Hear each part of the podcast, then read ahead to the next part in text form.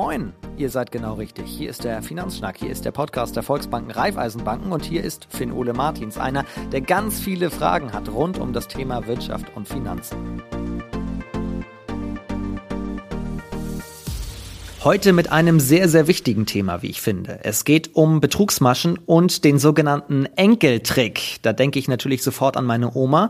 Mit der habe ich neulich tatsächlich erst drüber gesprochen, nochmal ihre Sinne geschärft. Aber da habe ich mich auch gefragt, was kann ich eigentlich wirklich tun? Das ist ja die Frage und das will ich heute herausfinden. Was gibt es für Betrugsmaschen und wie kann ich mich und meine Angehörigen davor schützen? Darüber spreche ich jetzt mit Stefan Gens aus dem Landespolizeiamt und mit Frank Mein.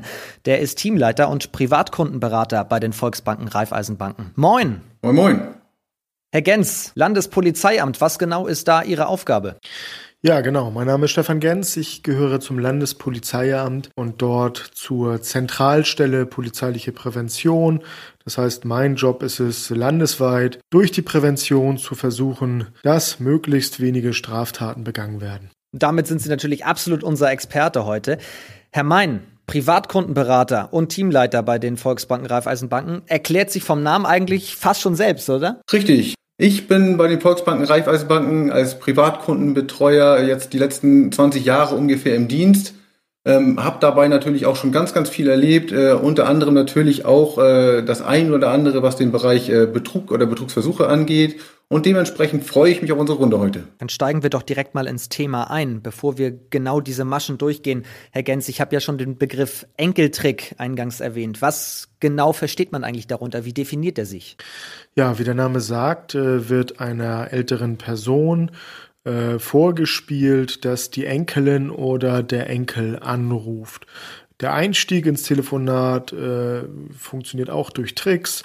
Oma, äh, weißt du, wer dich jetzt anruft? Erkennst du mich etwa nicht in der Stimme? Oma, du weißt doch, wer hier ist. Opa, überleg doch mal. Denk mal ein bisschen nach und dann kommst du auch drauf, wer hier anruft. Und äh, irgendwann, äh, Karl, bist du das? Ja, genau, ich bin's, dein Enkel Karl.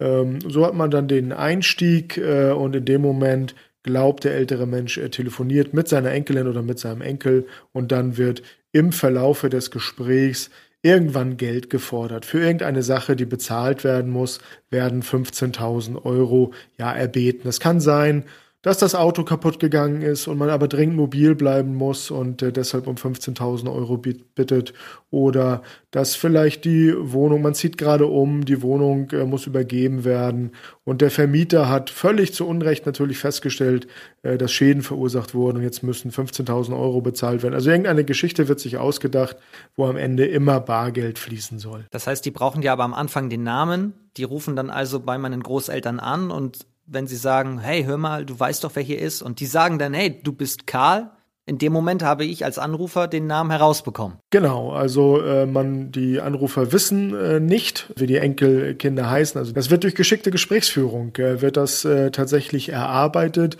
und das Opfer äh, verrät eigentlich selbst den Namen äh, und der Täter, der ist geschickt am Telefon, äh, springt dann darauf an, und äh, so wird letztlich dann am Ende äh, glaubt es das Opfer, dass wirklich die Enkeltochter oder der Enkelsohn anruft. Bevor wir darauf schauen, was man dagegen eigentlich machen kann, wie man sich schützen kann, gibt es noch andere Maschen neben dem Enkeltrick? Ich weiß nicht, den Neffentrick zum Beispiel oder was, was es da noch? Uns als Polizeibeamte stört massiv äh, die Masche falscher Polizeibeamter. Also am Telefon äh, wird vorgespielt, dass die Polizei anruft da wird gesagt, in der Nachbarschaft wurde, in ihrer Nachbarschaft wurde eingebrochen. Äh, wir drei, drei Täter sind es gewesen. Ein Täter haben wir erwischt, zwei sind noch flüchtig. Bei dem erwischten Täter haben wir einen Zettel in der Hosentasche gefunden mit ihrer Adresse. Äh, wir haben Angst, dass bei ihnen eingebrochen wird und deshalb äh, kommen wir jetzt gerne, um ihr Eigentum zu sichern. Also entweder sichern wir ihr Bargeld oder wir äh, sichern ihre Münzsammlung oder ihre Briefmarkensammlung. Das nervt uns als Polizei natürlich sehr. Würde die Polizei das jemals machen? Zu mir nach Hause kommen und mein Geld mitnehmen? Niemals. Die Polizei kommt nicht nach Hause. Die Polizei äh, nimmt auch kein Geld in Verwahrung, um es zu beschützen. Die Polizei schreibt sich auch keine Seriennummern von Scheinen auf, die bei ihnen sind. Die Polizei sichert ihre Münzsammlung nicht. Aber da wird sehr subtil vorgegangen. Äh, unter anderem gibt es da ja einen äh, ganz äh, gemeinen technischen Trick letztlich, äh, dass äh, bei Ihnen beim Opfer mit der 110 angerufen wird. Das heißt, ähm, wenn man auf sein Telefon guckt, dann erscheint dort im Display die 110 und äh, man glaubt tatsächlich, dass die Polizei anruft. Das wird durch eine Software vorgegaukelt, das kann man einstellen bei Telefon. Die Polizei ruft zum Beispiel auch nie unter 110 an. Ah, okay. Weitere Masche hatten Sie gefragt, äh, auch äh, leider wieder äh, aktuell äh, Schockanrufe oder Drohanrufe. Ähm, Schockanrufe bauen so ein bisschen auf dem Enkeltrick auf. Äh, das heißt, man ähm, suggeriert dem Opfer ein naher Verwandter, Enkeltochter, Enkelsohn, aber auch die Tochter, auch der Sohn äh, befinden sich in einer schlimmen Situation. Äh, zum Beispiel äh, durch einen nicht verschuldeten Verkehrsunfall, wo jetzt eine Kaution hinterlegt äh, werden muss. Man befindet sich in Haft und man müsste unbedingt eine Kaution haben. Oder äh, da geht es manchmal auch um Krankenhausrechnungen, die angeblich bar bezahlt werden müssen. Also da wird letztlich die Angst ausgenutzt eines Opfers, äh, um denn am Ende immer an Bargeld zu kommen. Da geht es immer drum. Am Ende spielt immer eine Geldforderung eine Rolle. Okay, das kann man schon mal so pauschal sagen. Egal welche Masche kommt, am Ende geht es irgendwie immer um Geld. Welche Betrugsmaschen, Herr Mein, haben Sie denn in der Bank bisher kennengelernt und dann je nachdem darauf reagiert? Ach, da gibt es eine, ein ganzes Sammelsurium an unterschiedlichen äh, Vorgehensweisen. Also angefangen letztendlich beim klassischen Überweisungsbetrug. Das heißt, der oder die Täter äh, werfen gezielt Überweisungen in Bankbriefkästen äh, mit gefälschten Unterschriften, mit äh, Kontonummern teils im Ausland befindlich, ähm, die dann eben entsprechend hoffen, dass das Ganze entsprechend ausgeführt wird. Wir als Mitarbeiter haben natürlich äh, ganz klar und sind da auch geschult, äh, dass da eben äh, gezielt darauf geachtet wird, wenn Überweisungen äh, aus dem Briefkasten entnommen werden, dass ab einem gewissen Betrag der Kunde definitiv auch nochmal angerufen wird und nochmal bestätigt wird, dass diese Überweisung ausgeführt werden soll. Klassischerweise gucken wir natürlich drauf, äh, ist die Unterschrift uns bekannt, äh, geht das Ding ins Ausland. Gerade bei Auslandsüberweisungen rufen wir generell den Kunden an, ähm, weil eben natürlich, wenn Ausland, dann ist das Geld definitiv weg. Äh, Im Inland hat man unter Umständen über einen Überweisungsrückruf äh, zumindest noch eine minimale Chance, das Geld äh, zurückzuerlangen. Aber äh, es kommen auch weitere Betrug, Betrugsmaschen dazu, wie zum Beispiel Scheckbetrug. Ganz beliebt gewesen eine Zeit lang, dass eben äh, Verkäufer über eBay Kleinanzeigen oder über eBay äh, ne, die Aufforderung bekommen haben, Mensch, ich äh, schicke dir einen Scheck kann sein, weil ich weiß nicht so ganz genau den Umrechnungsfaktor, dass es vielleicht ein bisschen mehr ist als das, was du eigentlich haben sollst.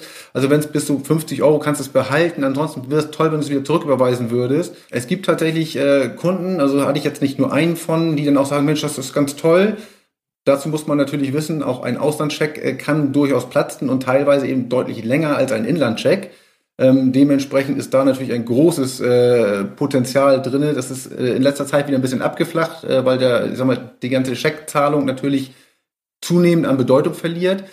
Aber dann kommen eben auch solche Geschichten dazu, äh, wie Herr Gens eben schon sagte, dass eben so eine gewisse Drohkulisse aufgebaut wird. Teilweise wird eben auch bei uns in der Bank angerufen und äh, dazu aufgefordert, dass wir Überweisungen vornehmen sollen. Ein Beispiel zum Beispiel, Kunde rief mich ganz aufgeregt an. Er war auf einem Campingplatz in Holland und kam da nun nicht mehr weg, weil äh, er musste jetzt einen Betrag von, ich meine, es waren 750 Euro äh, überweisen, ganz dringend, äh, beziehungsweise erhalten, damit er dort eben entsprechend die Auslöse zahlen kann. Da wir eben, und das ist unser großer Vorteil als äh, Genossenschaftsbanker, äh, vielfach unsere Kunden über die letzten Jahre äh, oder auch teilweise sogar Jahrzehnte sehr, sehr gut kennen, äh, haben wir natürlich äh, durchaus schon mal so ein bisschen Bauchgefühl und rufen dann sicherheitshalber auch äh, beim Kunden nochmal zu Hause an und fragen ihn, ob er wirklich äh, gerade campt äh, in, in Holland.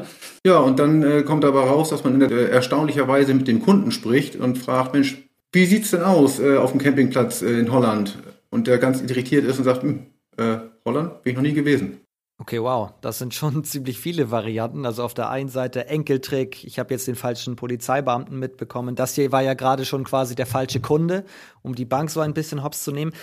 Man liest ja auch in den Zeitungen immer ganz viel, ich höre es im Radio, im Fernsehen, denke aber trotzdem immer, ja gut, das ist natürlich doof gelaufen, aber das passiert ja nur den anderen. Wie hoch, Herr Mein, kann man das sagen? Ist das Risiko tatsächlich, gibt es da Zahlen, die der Bank vorliegen? Also was man bei uns tatsächlich sagen kann, also Betrugsmaschen äh, in den letzten Jahren haben sich die äh, ungefähr verdreifacht, die Versuche zumindest. Gott sei Dank sind sie relativ selten aktuell von Erfolg gekrönt, weil eben tatsächlich wir als Mitarbeiter regelmäßig entsprechend auch äh, geschult werden, sensibilisiert werden, dass wir eben die Augen offen halten, dass wir beim Kunden nachfragen, wenn er am Schalter größere Mengen Bargeld verfügen möchte, wofür soll es denn sein? Na klar, wir können den Kunden letztendlich äh, nicht verbieten, das Geld mitzunehmen, ist ja sein Geld. Äh, nichtsdestotrotz müssen wir schon irgendwo auch im Sinne unserer Kunden äh, tatsächlich da so ein bisschen äh, dafür sorgen, dass eine, ja, zumindest eine gewisse Absicherung da ist, dass man zumindest sagen kann, okay, pass mal auf, wir haben zumindest mal nachgefragt und äh, lieber Kunde, vielleicht hätten wir es auch anders lösen können. Herr Gens, was ich da so raushöre, ist, es trifft nicht nur meine Großeltern, es kann jeden treffen, oder? Das ist auch wirklich das, äh, was ich ganz stark unterstreichen möchte. Wir haben das äh, Feld des falschen Polizeibeamten sehr gut untersucht und äh, man muss ganz klar sagen, diese Masche gehört zur organisierten Kriminalität. Ähm, es gibt dort Bandenstrukturen. Ein Mitglied einer Bande hat auch nur eine spezielle Aufgabe und die Täter sind tatsächlich dann auch Profi in dem, was sie tun. Ähm, und das macht diese Masche so gefährlich. Man kann sich das wirklich so vorstellen, dass ganze Landstriche gezielt angerufen werden und dann sozusagen abgegrast werden. Also das bedeutet, wenn jetzt in dieser Woche der Kreis Dithmarschen ähm, angerufen wird, äh, dann ist vielleicht in der nächsten Woche ein Landkreis in Mecklenburg-Vorpommern dran. Und in der übernächsten Woche ist dann vielleicht die Region Neumünster dran. Äh, die Polizei erfährt natürlich nur von diesen Taten, wenn sie auch zur Anzeige gebracht werden. Und das ist immer schwierig für unsere Zahlen, denn wenn Sie sich vorstellen, ich nehme jetzt mal einfach mal die Zahl 10, ähm, 10 Personen werden angerufen, fünf Personen erkennen das sofort, legen auf und sagen, das ist so dummes Zeug, das erzähle ich auch gar keinem anderen und schon gar nicht der Polizei, dann fehlen uns diese fünf Zahlen natürlich von den verbleibenden fünf äh, werden vielleicht vier äh, sagen, nee, das muss ich schon jemand anderes erzählen, erstatten Anzeige bei der Polizei äh, und einer von den zehn wird vielleicht sogar zum Opfer. Da wird dann äh, auf jeden Fall oder hoffentlich Anzeige erstattet. Auch nicht in jedem Fall wird Anzeige erstattet, weil es natürlich auch so ein, eine gewisse Peinlichkeit hat. Aber es sind hohe Schadenssummen und äh, die Anzahl der Fälle ist enorm. Okay, also immer anrufen, das hilft definitiv bei den Ermittlungen. Aber das klingt ja jetzt fast schon so wie Heuschrecken, die denn von Ort zu Ort gehen und das, ja, sie haben Abgrasen gesagt. Aber mal ehrlich, woher haben die denn die Daten? Woher haben die, wer auch immer die sind, meine Telefonnummer? Ja, da gibt's zwei Möglichkeiten. Die eine Möglichkeit äh, ist äh, tatsächlich das öffentliche Telefonbuch. Viele äh, aus dieser älteren Generation stehen noch im öffentlichen Telefonbuch und da gucken die Tätergruppierungen gezielt nach alten, altmodischen Vornamen, also Vornamen, die man einer Generation zuordnet, wo die Menschen jetzt zwischen 70 und 90 oder 100 Jahre alt sind.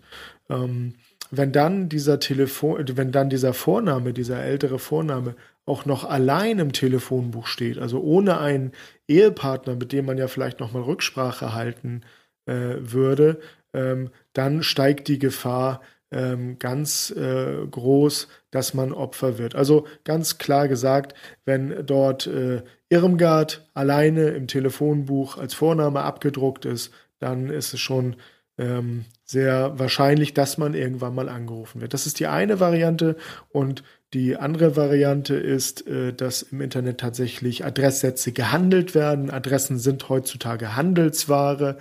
In den dunkleren äh, Bereichen des Internets kann ich Adresssätze kaufen. Ja, wie, wie kommen diese äh, Adresssätze zustande?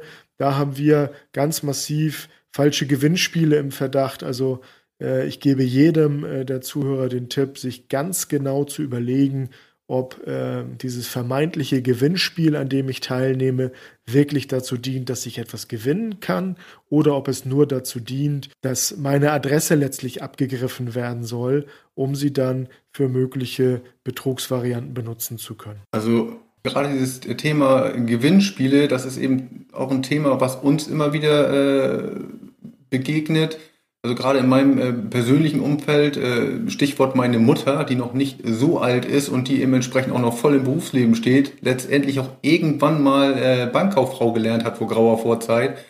Heißt also auf Deutsch, die weiß eigentlich so ein bisschen, was in der Welt passiert. Die müsste eigentlich Expertin sein. Ja, selbst die kam tatsächlich auf mich zu und äh, war ganz aufgeregt und sagt, Mensch, ich habe ganz viel Geld gewonnen. Es ging in dem Fall äh, um einen höheren äh, sechsstelligen Betrag, ähm, der da eben zur Auszahlung bereitstünde. Sie müsse aber vorher noch äh, eine Überweisung tätigen, äh, damit eben das Geld auch äh, dann wirklich zur Auszahlung käme. Nach äh, längerer Diskussion konnte ich meine Mutter dann davon überzeugen, dass das äh, definitiv kein Gewinn ist, sondern dass das eher dazu dient, ihr das Geld aus der, aus der Tasche zu ziehen. Und äh, sie dann eben entsprechend auch von der Idee begeistern, sich mal äh, an die örtliche Polizeidienststelle zu wenden, um dort zumindest mal den Versuch zu starten, äh, denen irgendwo äh, näher zu kommen, diesen ja, Betrügermaschen. Problem war, das ist nachher letztendlich leider im Sande verlaufen. Nichtsdestotrotz äh, sieht man daran ganz klar, dass es nicht wirklich äh, altersabhängig ist. Ja, genau. Aber das ist mir nochmal ganz wichtig, das zu unterstreichen, äh, dass wirklich ähm, da auch der letzte Zweifler nicht sagt, ah, das trifft nur den sowieso schon fast Dementen, der irgendwo ganz isoliert alleine lebt, der fällt da noch drauf rein. Ganz im Gegenteil. Es trifft wirklich sortierte Menschen, sozial gefestigte Menschen, die auch wirklich noch pleatsch oder clever sind. Äh, die trifft es, weil einfach diese Täterbanden Profis sind und äh, machen wir uns nichts vor in unserer schnelllebigen Zeit, wenn man mich auf dem falschen Fuß erwischt. Ich würde meine Hand dafür nicht ins Feuer legen, dass ich nicht mal auf irgendeine neue Masche reinfallen würde. Genau, deswegen wollen wir ja hiermit jetzt auch präventiv vorgehen. Aber Herr Gens, was mache ich denn? Meine Oma, wenn ich das Beispiel nochmal aufgreife, die hört zum Beispiel keinen Podcast, die ist nicht so in den Medien präsent. Wie kann ich die schützen? Mm, das Wichtigste ist wirklich, dass sie drüber sprechen. Äh, und auch, wenn jemand schon Opfer geworden sein sollte, dem ist das ja höchst peinlich. Also sprechen Sie über die Maschen, äh, die Sie bekommen oder die, die Sie, von denen Sie etwas mitbekommen ich finde, dass auch da die jüngere Generation vielleicht ja manchmal auch eine leichtere Möglichkeit hat, sowas anzusprechen. Wenn ich so mir eine Beziehung zwischen Enkelsohn und äh, Oma vorstelle, dann hat der Enkelsohn wahrscheinlich eher die Möglichkeit, äh, mit seiner Oma über sowas zu sprechen, als es vielleicht die eigene Tochter hat oder der eigene Sohn. Denn da war das Verhältnis ja immer andersrum. Die Mutter hat den Sohn erzogen, äh, der Vater hat die Tochter erzogen jetzt soll es auf einmal andersrum sein, dass die Töchter äh, mehr Sachen wissen als die Eltern. Insofern, da finde ich, die Enkelgeneration ist total wichtig, um wirklich jedes Phänomen einmal anzusprechen, äh, darüber zu sprechen, wie sind die Ausprägungen, was gibt es Neues. Das kann man einfach im Gespräch machen bei einer Tasse Kaffee. Das muss ja auch immer keine Lehrstunde sein. Es ist einfach wichtig, das an die Öffentlichkeit zu holen, ins helle Zone, auch aus der Schamzone herauszuholen. Okay, also Kaffee bei Oma schreibe ich mir gleich in den Kalender ein. Das ja, genau. gefällt mir sehr gut. Aber wie erklären Sie sich das, dass das so peinlich ist? Wenn ich jetzt da Opfer werde in so einer Geschichte und ich rufe bei der Polizei an, dann verurteilen Sie mich ja nicht, oder? Und sagen, was ist Ihnen da denn passiert? Nee, wie überhaupt nicht. Aber ich glaube, einem selbst ist das unheimlich peinlich. Ich hatte in der Telefonberatung eine äh, Dame, die sich selbst äh, ja als gebildete, als studierte äh, Frau bezeichnete, die ist daran fast zerbrochen, dass jetzt gerade sie, äh, die es doch hätte besser wissen müssen, äh, auf diesen Trick hereingefallen ist. Und es wird wirklich versucht, das Opfer bis auf den letzten Cent auszunehmen. Jedes noch so kleine Vermögenstück soll abgegriffen werden. Und da kann ich mir schon vorstellen, dass man dran verzweifelt, indem man sich halt fragt, das kann mir doch eigentlich nicht passieren. Ich bin doch nicht so doof, aber es ist mir halt doch passiert. Und das ist einfach ultra peinlich, unheimlich peinlich. Kann man auf jeden Fall nachvollziehen. Aber auf der einen Seite, wir versuchen uns jetzt zu schützen. Herr Mein, wie schützen denn die Volksbanken, Raiffeisenbanken ihre Kunden? Also gibt es da auch spezielle Maßnahmen, damit es eben dann am Ende nicht peinlich wird, in Anführungsstrichen? Also letztendlich ist es bei uns natürlich auch so, dass Reden hilft. Das heißt, äh, wir als Mitarbeiter, äh, wie ich eingangs schon sagte, werden eben auch im laufenden, äh, im laufenden Tonus immer wieder mal darauf angesprochen, darauf geschult, sensibilisiert, welche Möglichkeiten wir denn haben. Sprich, wenn ein Kunde Zahlungen tätigt, die unter Umständen nicht zu seinen normalen Zahlungsgewohnheiten passen, dass man sowas tatsächlich auch tatsächlich bewusst hinterfragt und auch gezielt hinterfragt, Mensch, lieber Kunde, was hast du denn da vor? Warum, warum passiert denn das? Sicherlich hat man immer mal den einen oder anderen Kunden, äh, der vielleicht da nicht drauf eingehen will. Ähm, gerade auch die ältere Klientel äh, ist teilweise dann eben auch, wenn sie sich unter Umständen auch ertappt fühlt, ähm, dann so, dass sie das eben relativ lapidar äh, abwinken. Da ist dann eben unsere Aufgabe zu gucken, haben wir die Möglichkeit an zum Beispiel bevollmächtigte Kinder oder eben auch Enkelkinder heranzutreten, um einfach mal zu gucken, dass die unter Umständen mal das Gespräch dann suchen, äh, einfach nochmal hinterfragen, Mensch, Mama, Papa oder Oma, Opa, was habt ihr denn da so vor? Ähm, der Herr Mein von der äh, Volksbank Raiffeisenbank hat, hat uns angesprochen, ähm, dem ist da was merkwürdig vorgekommen. Äh, wollen wir da mal drüber sprechen? Also das, wie gesagt, da ist eben einfach wichtig, reden hilft. Bei Überweisungsbetrügereien kann ich immer nur sagen, wir haben wirklich ein waches Auge drauf äh, und schauen uns eigentlich, nee, nicht, eigentlich, wir schauen uns jeden Überweisungsbeleg äh, gezielt an, gucken drauf, äh, ist das von dem Richtigen unterschrieben, wie sehen die Beträge aus, wenn die Beträge uns komisch vorkommen, fragen wir nach. Ähm, letztendlich äh, ist da eben da ganz klar äh, der Fokus drauf, dass wir einfach auch ein waches Auge drauf haben, was passiert da? Wenn ein Kunde auf uns zukommt, sagt, ich soll einen Scheck kriegen aus England, äh, dann hinterfragen wir natürlich auch, was hast du denn da verkauft? Wofür sollst du den Scheck dann kriegen? Weisen dann auch darauf hin, was kann passieren? Ähm, und geben dann auch gegebenenfalls mal den, den Tipp, lass es besser bleiben. Und im Zweifel geh bitte damit auch zur Polizei. Ähm, weil das wird nicht der Einzige sein, der dann in dem Moment äh, der Betroffene ist. Ähm, wir können sicherlich nicht jeden äh, Kunden davon abhalten, Großbeträge abzuheben. Nichtsdestotrotz äh, fragen wir gezielt nach, was soll damit passieren? Ich habe einen Fall gehabt, da war eine ältere Dame bei mir, äh, die nun einen Großbetrag abheben wollte, was überhaupt nicht zu ihren sonstigen Zahlungsgewohnheiten passte. Ähm, auf Nachfrage sagte sie dann äh, etwas verklemmt, ja, ich müsste meine Handwerker bezahlen und die möchten gerne Bargeld haben. Ich sage, wieso wollen die denn Bargeld haben? Die können doch auch einfach das Ganze sich überweisen lassen. ist doch gar kein Problem. Die kriegen doch eine Rechnung ja, hm, ich sag, gute Frau, passen Sie auf, ich habe gerade Zeit, wir fahren mal zusammen hin. Nehmen wir das Geld und fahren los. Sie glauben gar nicht, wie schnell die verschwunden waren. Rein ins Auto, weg. Stark. Im Nachgang kam dann leider auch raus, aber wir haben es tatsächlich auch versucht äh, zur Anzeige zu bringen, oder wir haben es zur Anzeige gebracht. Wir sind direkt weitergefahren zur Polizeidienststelle ähm, mit den entsprechenden Kennzeichendaten. Es ergab sich im, im Nachgang, dass dieses Kennzeichen wohl geklaut gewesen sein soll. Aber nichtsdestotrotz daran erkennt man, äh, wie perfide die Menschen sind. Also die haben tatsächlich das Dach in Anführungsstrichen gereinigt, was die Dame äh, dann ja in Auftrag gegeben hat. Äh, Im Nachgang, äh, also es sah total sauber aus, aber es war letztendlich eigentlich nur ein Öl oben drauf gesprüht worden, äh, was beim nächsten Regenguss weg gewesen wäre. Ach so, ja, okay. Aber in so einem akuten Fall, kann ich da einfach die 110 anrufen, Herr Gens? Oder wenn, wenn Sie die ganze Zeit sagen, Polizei anrufen? Ja, auf jeden Fall. Also die 110 ist dann äh, die Nummer der Wahl äh, weil einfach da mit 110 landet man bei der Eins, äh, Einsatzleitstelle und äh, die weiß genau, wo welche Fahrzeuge stehen und das ist äh, die beste Garantie, äh, innerhalb kürzester Zeit Polizei dort zu haben.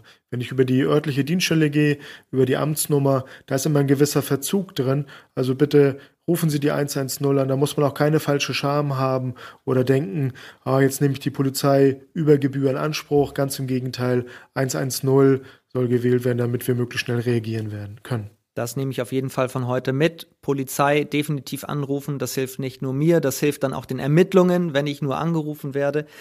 110, immer die Lösung. Herr Mein, einen Gedanken hatte ich gerade noch. Bei Großbeträgen wird man schnell stutzig. Das erschließt sich mir auch, vor allem wenn das nicht so ins Verhalten dieser Kunden bislang reinpasst. Was ist aber bei ja, aufgeteilten Beträgen, dass ich in der einen Filiale 500 Euro abhebe und in der nächsten Filiale nochmal einen Betrag und dann das sich alles so zusammen addiert, kann man da auch was gegen machen? Letztendlich ist dieses sogenannte Smurfing äh, eigentlich schon bekannt aus der äh, Geldwäsche. Es wird jetzt, wird jetzt nur übertragen auf äh, andere Bereiche, sprich, äh, wie Sie schon sagten, kleinere Beträge, die in unterschiedlichen Geschäftsstellen abgehoben werden sollen. Da ist unser großer Vorteil als äh, Genossenschaftsbank, äh, die ihre Kunden in der Regel ja teilweise seit Geburt äh, kennt, ähm, dass wir eben auch äh, dann wirklich sensibel reagieren und äh, uns wirklich angucken, Mensch, ein neuer Kunde, der normalerweise nicht bei uns in der Geschäftsstelle äh, geführt wird, möchte jetzt hier auf einmal 750 Euro abheben. Ähm, selbst wenn wir in dem Moment vielleicht nicht sofort reagieren können, äh, wird im Nachgang mit Sicherheit nochmal äh, dann bei der kontoführenden Stelle gefragt, Mensch, Herr Mein, wie sieht's bei Ihnen denn aus? Äh, warum ist denn der Kunde jetzt hier? Äh, ist das normal? Wechselt der jetzt? Ist der umgezogen? Also da ploppen natürlich gleich unglaublich viele Fragen auf.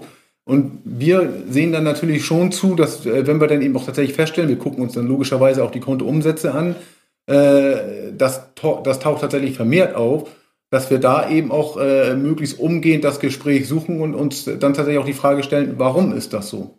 Zusammenfassend, Herr Gens, wenn ich jetzt gleich zum Kaffee trinken zu meiner Oma fahre? Was sind die einzelnen Punkte, die ich mit ihr nochmal definitiv durchgehen muss?